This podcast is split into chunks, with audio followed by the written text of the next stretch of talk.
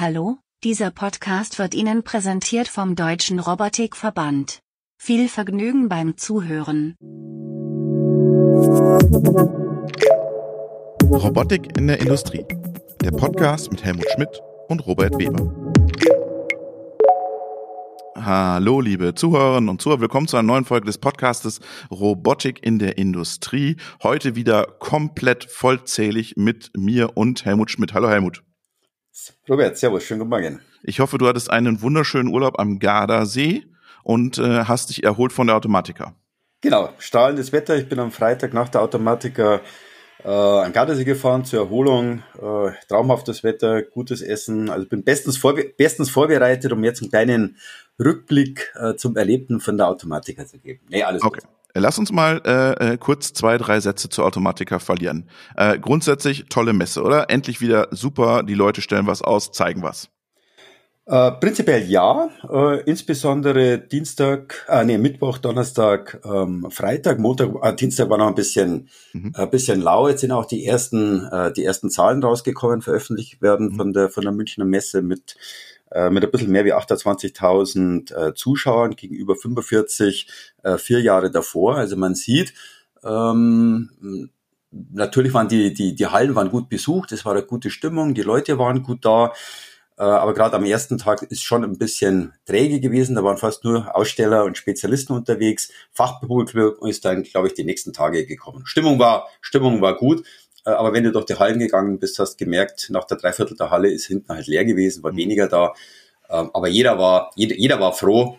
Äh, und natürlich mit der Konstellation Hannover Messe und Logimat, die sich alle ein bisschen überschnitten haben, äh, haben, glaube ich, alle auch ein bisschen an den, Bezugs an den Zuschauern gelitten. Aber sonst eine coole Geschichte. Da würde ich sofort einhaken. Nächstes Mal, nächstes Jahr nochmal Automatiker. Wie viel Sinn macht das? Ähm, sie wollen einfach diesen, diesen neuen Rhythmus ähm, oder den alten Rhythmus wieder ein, ein, einbekommen und natürlich auch mit der, äh, mit der Automate, die dann äh, mhm.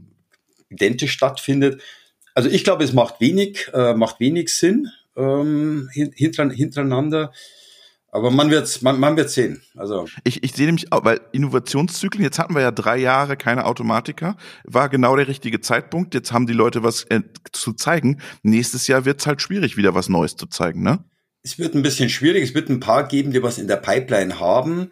Äh, und wenn wir zu den Neuerungen kommen, um ehrlich zu sein, es war viel Altes. Mhm. Äh, was mich richtig oder wirklich begeistert haben, waren nur ein paar wenige, paar wenige Themen. Ähm, also da wird spannend werden, wie man das nächstes Jahr machen möchte. Ähm, also Hand Robotics wird sicher irgendwas bringen, äh, aber das war's dann vielleicht schon. Ähm, Yuanda oder Vorausrobotik äh, wird wahrscheinlich ihre Themen äh, platzieren. Das können wir gleich sofort klären. Mit genau, ein paar andere werden vielleicht ihr Portfolio ergänzen. Aber die großen Ankündigungen, wie was UA kommt zum Beispiel, ja, ja, ähm, nice to have, Produkt ergänzen. Aber richtig neue Themen, muss ich sagen, wenig und deswegen nächstes Jahr, man, man wird sehen. Jetzt lass uns mal ein bisschen reinsteigen. Äh, du warst jetzt nicht so schwer begeistert. Was hat dich denn begeistert? Also mich hat ja begeistert der, der Hans Beckhoff. Genau. Hans Beckhoff knallt einen wieder raus. So. Hätt, hätt, tatsächlich, tatsächlich bin über die Messe äh, gelaufen. Ein paar Stände waren ja, ja überschaubar. Äh, als ich auf dem Beckhoff-Stand war und der sogenannte Atro vorgestellt mhm. wurde, dachte ich, oh hoppala, äh, sowas kenne ich, habe ich gesehen. Haben, haben wir schon mal im Podcast drüber gesprochen, über so ähnliches? Genau. Genau, äh, dann habe ich mir das näher, das näher angesehen. Äh, aber das ist natürlich gewaltig. Ähm, äh, die haben das ja vorgestellt, äh, das ähnliches, ähnliches Konzept, relativ seriennah über ihre modulare Baureihe. Ich glaube, das ist eine tatsächliche Möglichkeit der Zukunft. Mhm. Ähm, die haben dann über den Zweiachs- und Dreiachs auch Spider-Anwendungen gezeigt mhm. mit ihren Motoren, Vier-, Fünf- und Sechsachs-Robotik. Ähm, äh, die haben ja beim letzten Mal ähm, steuerlose Systeme gezeigt, sprich, dass keine Schaltschränke mehr kommen, sondern alles ja. in Roboter integriert werden. Ähm, also wenn sie das hinbekommen, Chapeau und Beckhoff hat natürlich mit ihren Steuerungen einen Zugang zu allen. Ja. Äh, sehr ernst zu nehmen, tolle Geschichte, hat mich äh, mit am meisten begeistert, um ehrlich zu sein. Ja, der ist ja direkt beim, beim OEM drin in der Maschine. Genau. Ne? Und der hat mit dem Planer, das ist ja, hast, kennst du das, dieses Zuführungssystem, das sie da haben? Ja. Das ist wie so ein kleines Förderband, weißt du, so, äh, ähm, da hat er die Zuführung, dann hat er die Steuerung, die er dem OEM eh schon seit Jahren verkauft. Und dann sagt er, hör zu, wenn du jetzt noch eine Zuführung zur Maschine brauchst oder am Ende nach der Maschine noch eine, Depal äh, vorher eine Depalettierung oder eine Sortierung oder was auch immer, dann hast du sofort hier noch einen Roboter mit am Start. Ja, also das kann sehr, äh, das kann sehr spannend, äh, kann sehr spannend werden. Ich bin gespannt, wie sie sich dort, dort aufstellen. Äh, in eine ähnliche Richtung kann natürlich gehen die Kooperation, die vorgestellt wurde von Scheffler und DLR. Mhm. Scheffler ist ja bemüht, seine Robotikkomponenten aufzubauen. Mhm. Ähm, die haben auch schon in Podcast, genau. Genau, waren im Podcast. Äh, die haben die Kooperation vorgestellt. Äh, Scheffler bringt natürlich auch sehr, sehr viel Industrieerfahrung mit hin. Ähm, also, wie soll ich sagen, was Festo gemacht hat, kann vielleicht von Scheffler zukünftig kommen. Vielleicht wollen sie auch bei Komponenten bleiben. Äh, kann aber sein, dass sie das, Buch, das, das Thema noch weiter ausbauen. Also es ist auch interessant zu sehen, der Scheffler Robotik ähm, wird weiter ein intensives drittes und viertes Standbein äh, bei denen im Hause werden. Mhm. Was, was hast du noch einen, der dich wirklich überrascht hat? Äh, ansonsten wirklich überrascht hat äh, Neura, mhm. ähm, sowohl mit der Ankündigung äh, von, von Till Reuter, aber auch mit der massiven Messepräsenz. Das hat mich ein bisschen äh, erinnert an vor vier Jahren, mhm. ähm, als äh, der äh, ein anderer großer Hersteller ähm, äh, präsentiert hat, von dem jetzt nicht mehr viel gesehen wurde. Äh, aber Neura hat wirklich Service-Robotik, mobile Robotik, äh, seine sogenannten kognitiven Robotik. Da muss man wirklich, da muss man wirklich schauen, was ist, was ist dahinter. Ähm, und also hat, der hat auf jeden Fall der Stand, der die meiste, mit die meiste Aufmerksamkeit äh, definitiv generiert hat. Ähm, also man, man, man wird sehen äh, und wenn ein äh, Till, Till Reuter eher zu einem Neurer und nicht zu einem Franker geht, sich womöglich beteiligt oder zum anderen deutschen Hersteller, mag das schon was bedeuten. Auf jeden Fall hat der David Reger dort ein gutes Händchen gehabt, wie auch immer das zusammengekommen ist. Ja, und Börsengang ist jetzt auch schon. Ne? Das äh, Marktumfeld ist natürlich jetzt schlecht, aber ähm, ja, äh, wir sollten die mal einladen, auch wieder in den Podcast. Wir haben ja schon mal versucht, sie einzuladen, war dann hat dann nicht geklappt. Ähm, äh, ich bin ja immer noch skeptisch, aber ich habe jetzt mit dem Laden im Laden gesprochen gesprochen, äh, der im Laden kriegt jetzt einen und der testet den für uns. Und dann dürfen wir den auch mal ausprobieren und dann können wir ein bisschen hands-on erzählen, äh, was er kann, sozusagen. Ja. Genau, also das sollte man auf jeden, das sollte man auf jeden Fall machen. Äh, ist gerade sehr viel in aller, in, in aller Munde. Ähm, und sonst gab es ein paar interessante, äh, paar interessante Startups. Aber das Thema Neura und Beckhoff äh, sollten wir uns auf jeden Fall äh, den Zuhörer und Zuhörerinnen beim nächsten Mal vorstellen. Äh, enttäuschend war ich jetzt, sage ich jetzt, du darfst es nicht sagen, weil äh, du hast da Verbindungen. UA hat mich schon ein bisschen enttäuscht, muss ich sagen. Dieser Marketing-Silvester-Feuerwerk äh, da im Vorfeld und dann bisschen, ja, weiß ich nicht. Äh, ich, ich würde ich würd sagen, die, die Großankündigung war vielleicht auf groß und schwer gemünzt. Äh, das hätte man ein bisschen cleverer machen können. Ich denke, die Erwartungshaltung äh, ist bei vielen ein bisschen in eine andere Richtung äh, Kommt gegangen. der Hund, siehst du, gerade haben wir noch von gesprochen. ja, ist unterm Stuhl und hoffentlich schweigt. Ähm, wir haben ja schon vermutet, äh, dass unterschiedliche Konstellationen gibt. Jetzt ist halt eine Erweiterung des Produktportfolios, was in sich schlüssig und logisch war. Äh, die Welle, die sie gemacht haben, hätte andere Themen vermutet, ja. Super.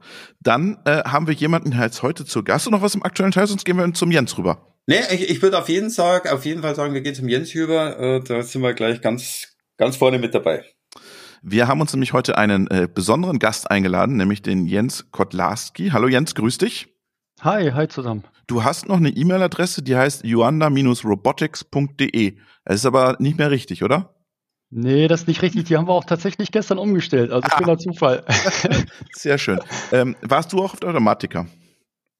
Äh, ich war auf der Automatiker, ja genau. Also Erzähl du mal. meines Knies ähm, war ja ein bisschen liiert, ähm, aber das, was, ähm, was ich gerade lauschen konnte von euch, ähm, das kann ich teilen. Also was die positiven Überraschungen angeht, also was ich ja wirklich toll fand. Ne? Nach drei Jahren geht man da, geht man da in eine Halle, hat ja erstmal die Kernaussteller wieder an Bord alle. Also alle waren ja vor Ort, die Community war vor Ort. Das heißt, die Personen, die man lange auch vielleicht live und in Farbe nicht getroffen hat, sondern nur, nur über Videokonferenzen mal ähm, sich austauschen konnte. Also das war schon schön, das war schon eine knisternde Stimmung, fand ich. Auch wenn der Innovationsgrad tatsächlich eher ja, dezentral bei einigen Ausstellern vorhanden war, fand ich das wirklich richtig stark und toll. Also, also ich war begeistert. Ja, was, hat dich, von was, hat, Stimmung. Was, was war für dich so das Highlight?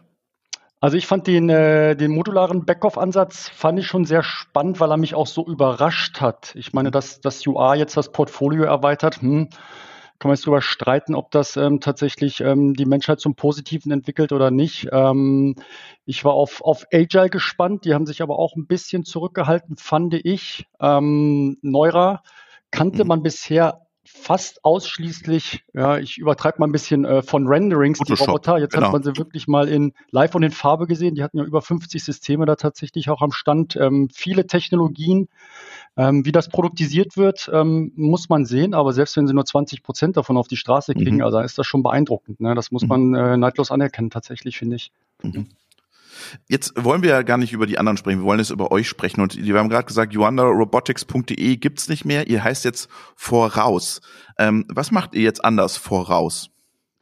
Ja, wir machen also Ah, vom, vom Ansatz, vom Arbeiten her machen wir gar nicht so viel anders. Ähm, ich kann ja mal ein bisschen, Name, ein bisschen, bisschen ausholen, ähm, was die, was die Joanda angeht. Ähm, und dann, äh, vielleicht kriege ich eine ganz gute Überleitung hin. Dann mhm. versteht man, glaube ich, besser, was wir tun. Also wir haben bei der Joanda ja einen, einen kollaborativen Roboter oder heute nennt Neura derartige Roboter kognitive Roboter. Ähm, also wir haben einen kollaborativen Roboter äh, entwickelt von, von der Idee, bis zum ja, marktfähigen oder marktreifen Produkt. Das heißt, am Schluss haben wir den Roboter tatsächlich in Stückzahl produziert und auch an Kunden gegeben. Ähm, integrierte Vision, ähm, Bildverarbeitung, äh, Cloud-Konnektivität und so weiter und so fort. Ähm, wir mussten, ähm, kommen wir vielleicht gleich auch noch drauf zu sprechen, ähm, wir mussten Anfang, Anfang des Jahres ähm, ja, Zahlungsunfähigkeit anmelden. Haben, haben die nicht bezahlt, die Kunden, oder was?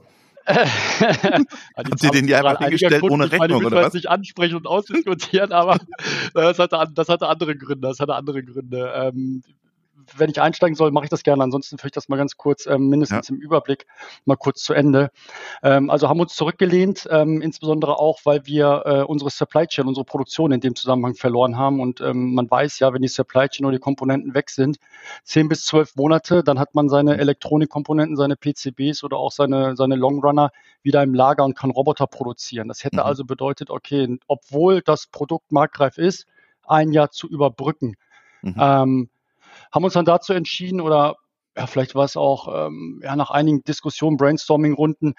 Eigentlich ist es ja schade, dieses, was wir für den Yuanda und in der Cobotic insgesamt entwickelt haben, nur darauf zu fokussieren, nur darauf zu beschränken. Also was wir machen ist, wir nehmen sozusagen die inneren Werte unserer Software oder unseres Roboters ähm, und all das, was da dranhängt und transferieren das in jegliche Roboter, sei es ein Cobot, sei es ein Industrieroboter, sei es vielleicht sogar eine Einzelachse, sei es in mhm. Zukunft ähm, Roboterkonsortium oder eine ganze Hallenautomation. Also wir kommen aus der Modularität tatsächlich.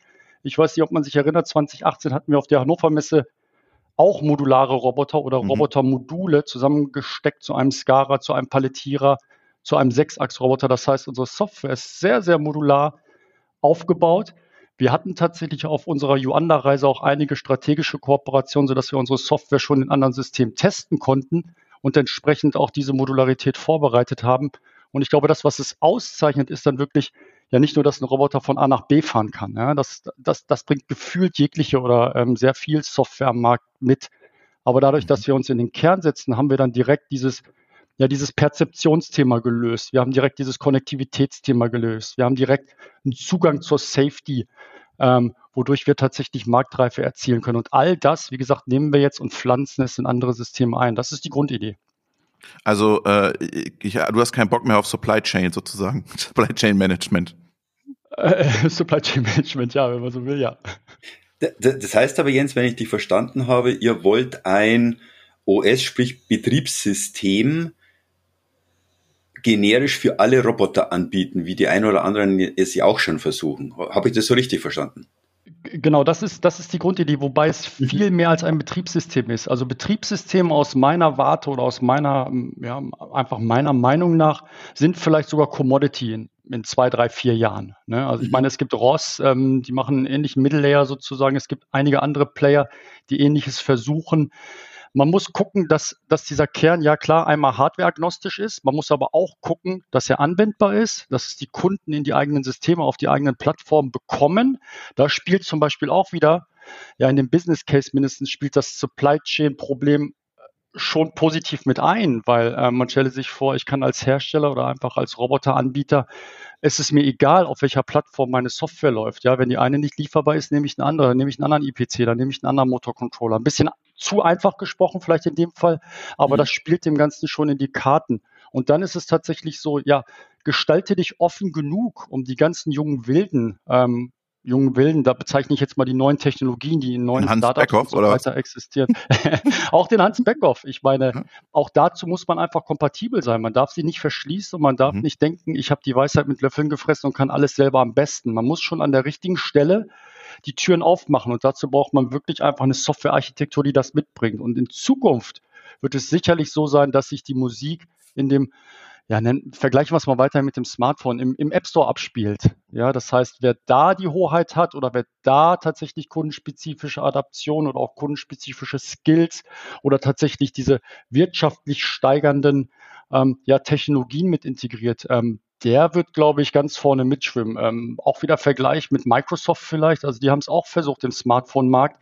Die sind gescheitert. Warum? Mhm. Ja, weil sie diesen App Store nicht hatten beim Markteintritt. Mhm. Ne? Also der Kunde war nicht in der Lage, was er gewohnt war. Ich möchte mein Smartphone auf meine individuellen Bedürfnisse konfigurieren. Und genau das, das machen wir. Also wir können tatsächlich Dinge oder applikationsspezifische Dinge auf den Roboter runterspielen. Das ganze User Interface passt sich entsprechend an, sodass der Kunde dann wirklich seinen Super Robot, aber auch nur seinen dedizierten Super Robot für seine Applikation gerade hat. Wenn er nächste Woche was anderes machen möchte, dann drückt er wieder auf den Knopf. Ne? Und ich glaube, das ist so ein bisschen der Schlüssel, weil wir kommt ja aus dem generischen Ansatz, gerade bei Cobots. Die können alles. Das ist ja immer das Versprechen. Die können alles kaufen. Cobot, da kannst mhm. du einfach alles machen. Mhm. Ähm, das ist immer ein Stück weit auch ein Kompromiss, das darf man nicht vergessen. Ne? Also der kann alles, der muss aber nicht alles können und das, was er vielleicht besser können sollte, das kann er gar nicht in Perfektion. Und wenn man das morphen kann, also sinnig morphen kann, ohne dass man Komplexität erhöht, ich glaube, dann ist man einen Schritt weiter. Mhm. Aber Jens, da liegt ja die, die, meines Erachtens die Herausforderung. Du hast ja zwei Themen, äh, oder ja. ihr habt aus meiner Sicht zwei Themen zu lösen. Das eine ist, äh, sagen wir mal, die Usability, Ease of Use, wie einfach ist es denn? Äh, denn Software kann auch plötzlich sehr komplex werden. Mhm. Äh, und das andere, wenn du ansprichst, äh, App Store, dahinter stehen ja wahrscheinlich dann Applikationen und Anwendungen. Ähm, Streifen, Bohren, Schrauben, was auch immer, mhm. ähm, die kriegt man ja nur dann hin, wenn man aus der tatsächlichen Erfahrung, aus der Umsetzung es so einfach wie möglich hinbekommt. Ähm, und da hilft natürlich bei dem einen oder anderen, wenn er Hardware anfängt, Anwendungen und Use Cases bereits habt. Wie wollt ihr sicherstellen, dass die, die, die Bedienungs-, die Inbetriebsnahme, äh, die, die IT-Affinität so einfach ist, dass es wirklich jeder kann, Richtung Do-it-yourself-Market, äh, und dass ich dann wirklich Plug-and-Play meine unterschiedlichen Apps runter, äh, runterladen kann, denn viele wollen das, aber man sieht, ja, es ist einfach nicht einfach, ist ein, es ist ein komplexes Thema ist, ist, ist total komplex, also bin ich komplett bei dir. Und ähm, man sollte das auch nicht alleine machen. Ich meine, was ist unser Vorteil wirklich? Wir haben, also wir sind ja keine, ich übertreibe wieder, wir sind ja keine äh, ahnungslose Softwarebude. Das heißt, wir haben Robotik inklusive Hardware realisiert und wir haben mhm. diese Roboter auch in Applikationen gehabt. Dadurch haben wir natürlich auch einen riesen Kunden- und Partnerstamm. Ähm, wir nehmen die gerade mit an Bord. Wir behaupten nicht, dass wir jegliches Domain- oder Applikationswissen in unserer Firma haben, sondern wir, wir schaffen eine Plattform für Partner, dass sie gemeinsam mit uns dieses Domänenwissen, sei es aus dem Schweißen oder Bohren oder Schrauben, ähm, die Beispiele, die du gebracht hast, oder auch tatsächlich ein paar paar anspruchsvollere Aufgaben, dass sie dieses Domainwissen bei uns mit in die Steuerung integrieren können. Es gibt sozusagen eine, eine, eine sauber definierte Schnittstelle, es gibt eine Entwicklungsumgebung, sodass sie da tatsächlich eintragen können. Nehmen wir das Beispiel Schweißen. Ähm, ich möchte heute Aluminium schweißen, das ist irgendwie eine Kielnaht, also muss ich meinen Schweiß, meine Schweißquelle so und so parametrieren. Dieses Parametrieren, das soll vom Nutzer weggenommen werden. Ja, das soll also mhm. sozusagen im Backend laufen, ähnlich wie unsere Vision-Funktionalität. Das läuft alles im Backend. Und wenn man das vereinen kann in einem System eine Hülle drüber macht und die Usability ist wirklich ganz, ganz wichtig. Das heißt, man muss sich wirklich alle fünf Minuten überlegen, was will der Nutzer wirklich und was kann ins Backend, ähnlich wie beim Smartphone. Ich möchte nicht, dass der Weißabgleich von mir ähm, optimiert wird, sondern mein Smartphone soll automatisch erkennen, da ist meine Katze, da ist mein Hund, da ist meine Mami und entsprechend das Ganze parametrieren. Und genau diesen Ansatz fahren wir. Und nochmal, wir haben ganz klaren Fokus auf die Robotik, auf die Schnittstellen, auf unsere Softwarearchitektur. Ich behaupte, wir sind nicht ganz weltfremd, aber wir glauben auch, wir müssen die richtigen Partner da reinziehen. Auch aufgrund der Tatsache, dass man eine kritische Masse generieren muss. Weil wenn man alles selber Aber macht, lass mich noch mal also kurz über, sich, ja. ja. bitte. Ähm, ähm, lass mich noch mal kurz über deinen Kunden sprechen. Ähm, ja, gerne. Definier mal deinen Kunden für mich. Also wir sind tatsächlich mit Roboterherstellern. Ähm, nennen wir es mal, es ist mehr als im Gespräch. Also wir haben mit Roboterherstellern entsprechende Projekte. Ähm, wir helfen denen sinngemäß dabei, die, ähm, ja, diese Time to Market zu minimieren für ein Update ihrer eigenen Software, ihres eigenen mhm. OS. Ähm, weil also seid ihr ein Engineering-Dienstleister? Wir sind kein Engineering-Dienstleister, weil was wir nehmen, sind unsere sozusagen unsere Software-IPs oder unsere mhm. Software. Wir modifizieren mhm. sie Kunden individuell. Das geht sehr, sehr schnell. Also man stellt sich vor, der eine hat halt kann-Kommunikation, der andere hat mhm. Ethercat-Kommunikation. Mhm. Da muss man vielleicht das ein oder andere Modul austauschen und auch tatsächlich diese letzten fünf Prozent. Also ich fusioniere die Software mit der Hardware in Perfektion, um auch das Letzte aus der Hardware rauszuholen. Das machen wir. Gleichzeitig brechen wir da ein Stück weit mit das Eis. Also für den Kunden ist das keine Blackbox, was wir machen, sondern wir nehmen ihn mit an Bord, wir geben ihm auch an den richtigen Stellen Zugang, an den richtigen Stellen geben wir wieder keinen Zugang, denn an einigen Dingen, da möchte einfach, dass es funktioniert und dafür übernehmen wir die Verantwortung. Also Roboterhersteller sind tatsächlich unsere Kunden und aber auch große Integratoren beispielsweise, also die sich auf eine Domain fokussiert und konzentriert haben. Ne? Die nehmen vielleicht unterschiedliche Roboterhersteller, ähm, die wollen aber tatsächlich ihr Domainwissen, was sie mal in Software gegossen haben, auch zentral an einem Punkt haben und nicht für jeden Roboter wieder neu entwickeln. Klar, da kann man über SPS sprechen und so weiter, aber da gibt es schon Herausforderungen tatsächlich. Ja. Aber das ist ja das, äh, das, das USP der Maschine, der, der Roboterbauer, die Bedieneinheit und die Bedienung zum, zum Anwender. Lassen die sich das so aus der Hand nehmen von euch? Ah, ja, manchmal muss man die Menschheit ja auch zu ihrem Glück zwingen. Das ist ein bisschen, wie, ein bisschen übertrieben formuliert. Aber nochmal, also wir wollen ja gar nicht an deren Domainwissen und so weiter ran. Also KUKA beispielsweise. Mhm. Ne? Also nur als Beispielname. Mhm. Ähm, die haben ihre Technologiepakete ähm, fürs mhm. Schweißen und so weiter. Das, das, können sie weiterhin haben. Da haben sie weiterhin die absolute Hoheit drüber. Da wollen wir gar nicht reingucken. Da gibt es eine saubere Schnittstelle. Da können sie sich sogar ihr User-Interface und ihr Dashboard selbst parametrieren und konfigurieren. Ähm, mhm. Das heißt, das Wissen bleibt. Das Commodity-Wissen, äh, ja, das bleibt bei uns. Ich übertreibe ne, mit Commodity-Wissen, mhm. weil heute ist es noch kein Commodity. Gerade so ein Motion-Kern, also wenn man den smart machen will, da kann man da auch ein bisschen IP reinstecken. Ne? Mhm. Aber ich gebe dir recht, das ist das ist erstmal viel Überzeugungsarbeit. Also keine Frage. Uns spielt ein bisschen in die Karten. Ähm, ja, man merkt schon als Roboterhersteller, dass ähm, ein Neurer, ein UA, im, im Wesentlichen ein UA, auch Marktanteile natürlich wegknuspert, ne, in Bereichen, mhm. wo die sich vielleicht gesehen haben. Und man fragt sich schon, woran liegt das? Und in der Regel liegt es wirklich an veralteter Software, ähm, mhm. an Komplexität, ähm, die heute nicht sein muss. Ja. Jetzt mal eine Frage, was unterscheidet euch zu Wandelbots und zu Google, die ja das gleiche vorhaben? Also was, was Google im Kern macht, das ist ja so ein bisschen Blackbox. Ne? Mhm. Da weiß ähm, keiner, was da kommt. Äh, äh, erst, erstmal muss ich sagen, also wenn wir tatsächlich was ähnliches wie Google machen, dann freut mich das erstmal. Ne? Das mhm. heißt, da ist ein Markt da und das ist keine Schnapsidee. Also so kann man ja auch mal rangehen. Mhm. Ähm, was uns unterscheidet, wie gesagt, Google, den Intrinsic-Ansatz, den kenne ich zu wenig. Ähm, die machen bestimmt was ähnliches. Ja, die werden sehr viel auf AI und Cloud Computing mhm. und Applikationen gehen, schätze ich zumindest. Also auch aufgrund der Akquisition, die sie kürzlich getätigt haben.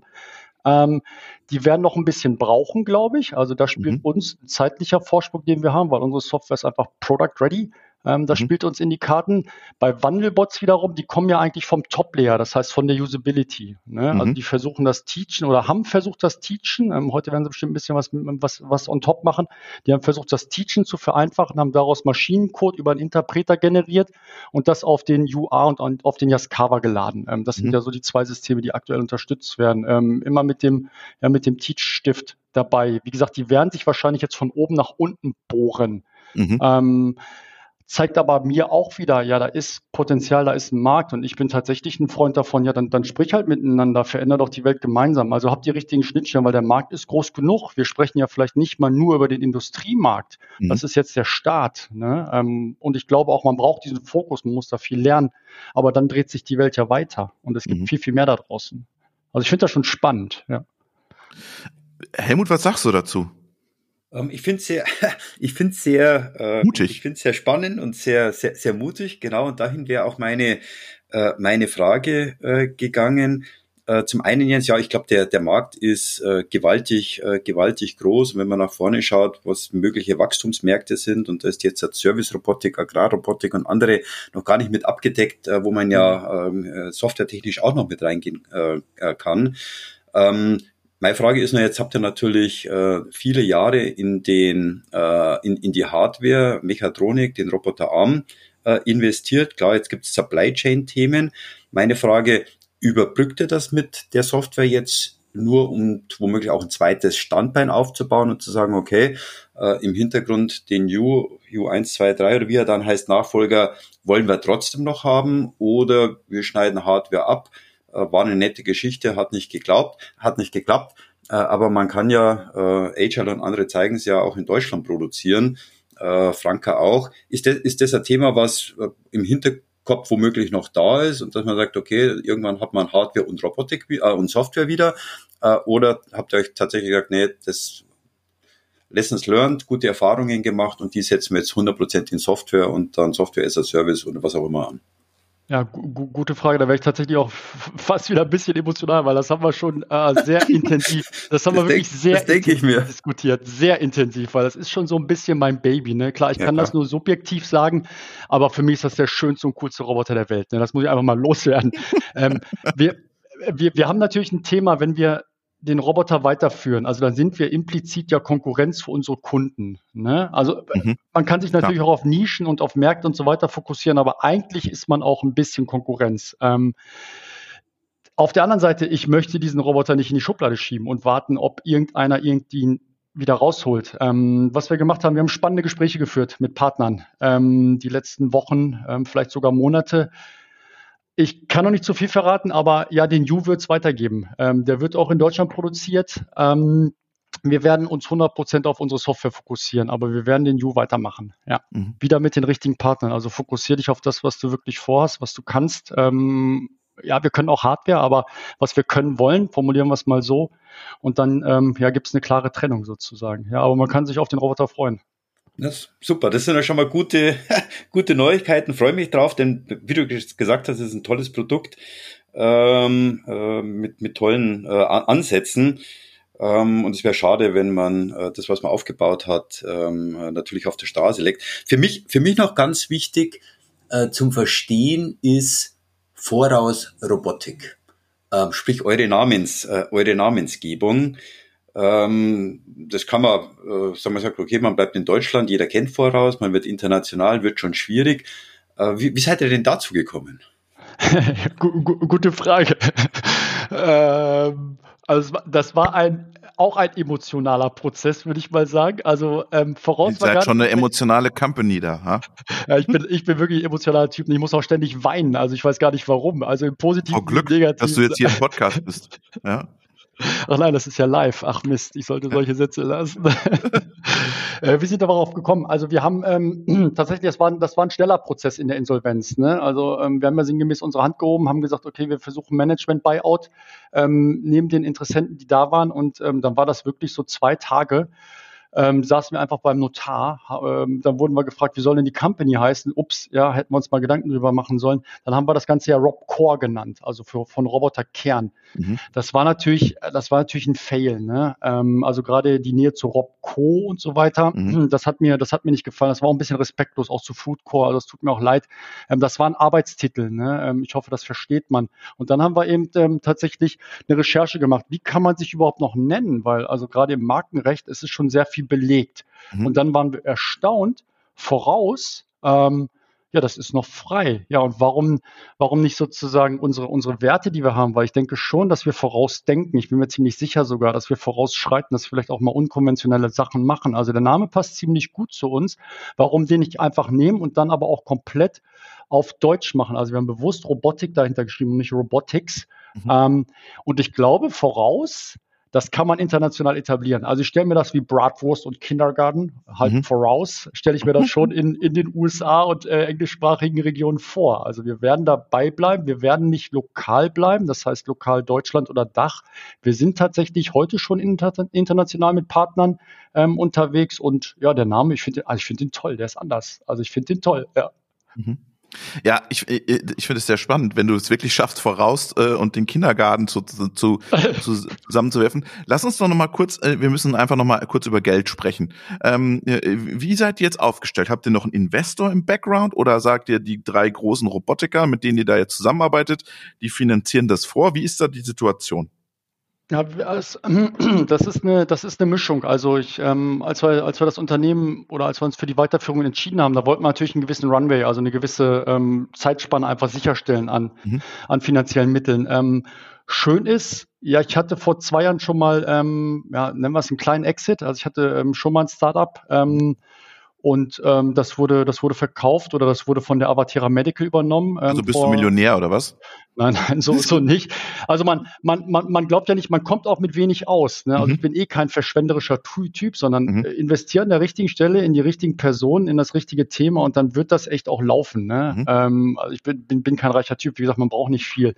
Mhm. Ähm, ich, ähm, der Philipp Georgi ist ja tatsächlich noch mhm. im im Gründungsstab ähm, neben dem Tobias Ortmeier und wir haben die Finanzierung ähm, allein gestemmt, also mhm. die Initialfinanzierung. Dann haben wir tatsächlich, also ich meine, Robotik ist ein People's Business und äh, glücklicherweise kannte man Joanna Robotics und vielleicht auch mich mhm. schon im Ansatz. Das heißt, wir konnten relativ schnell auch einige Projekte akquirieren. Das war sowohl monetär gut, das war aber auch gut, um den Business Case tatsächlich zu bestätigen.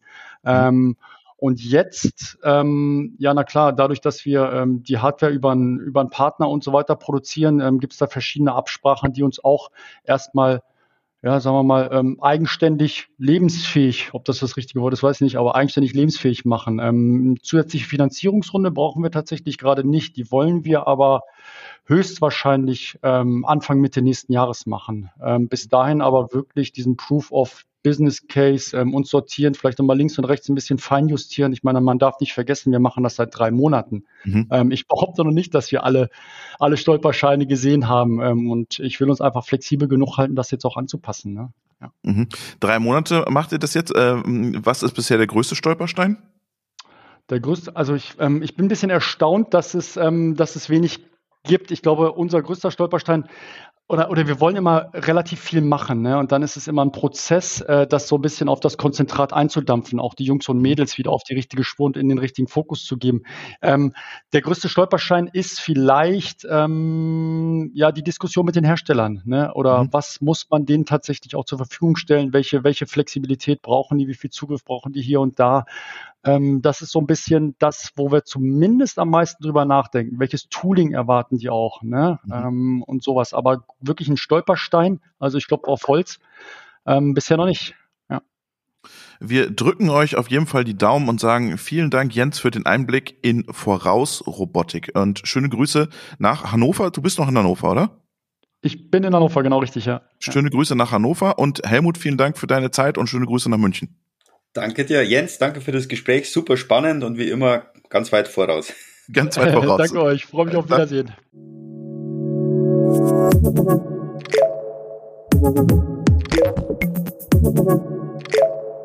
Thank